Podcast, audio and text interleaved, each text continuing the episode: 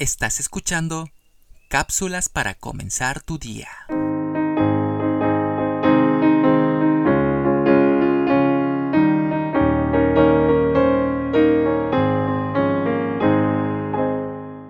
Es admirable que a los barcos tan grandes se les pueda guiar con un pequeño timón a pesar de que los vientos fuertes los empujen, y que a los caballos se les pueda manejar con un freno. Pero es una triste realidad que la lengua, un miembro del cuerpo tan pequeño, no se le pueda dominar y esté llena de veneno mortal, tan venenosa que es la causante de divisiones en los hogares e iglesias, de enemistades entre familias y hermanos de la fe, de heridas en el corazón que difícilmente se curan. Y se han dado casos de personas que se quitan la vida por el tormento de palabras difamatorias e hirientes.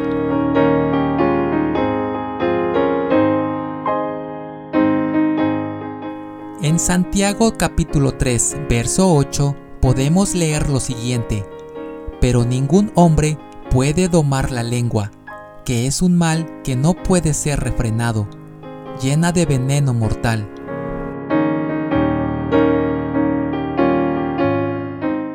La descripción que hace Santiago de la lengua es una terrible y penosa realidad.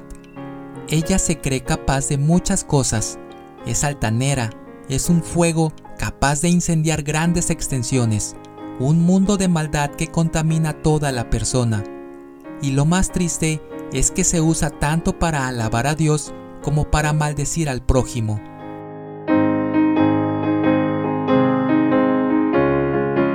Si has sentido dificultades así con tu manera de hablar, no olvides que Dios está ahí para ayudarte. La palabra de Dios dice, Pon guarda a mi boca, oh Jehová, guarda la puerta de mis labios. Salmos 141, verso 3.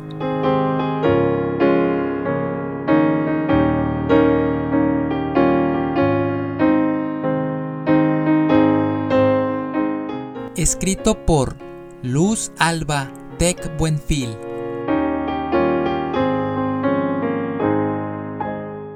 Soy Moisés Nava. Que tengas un excelente día.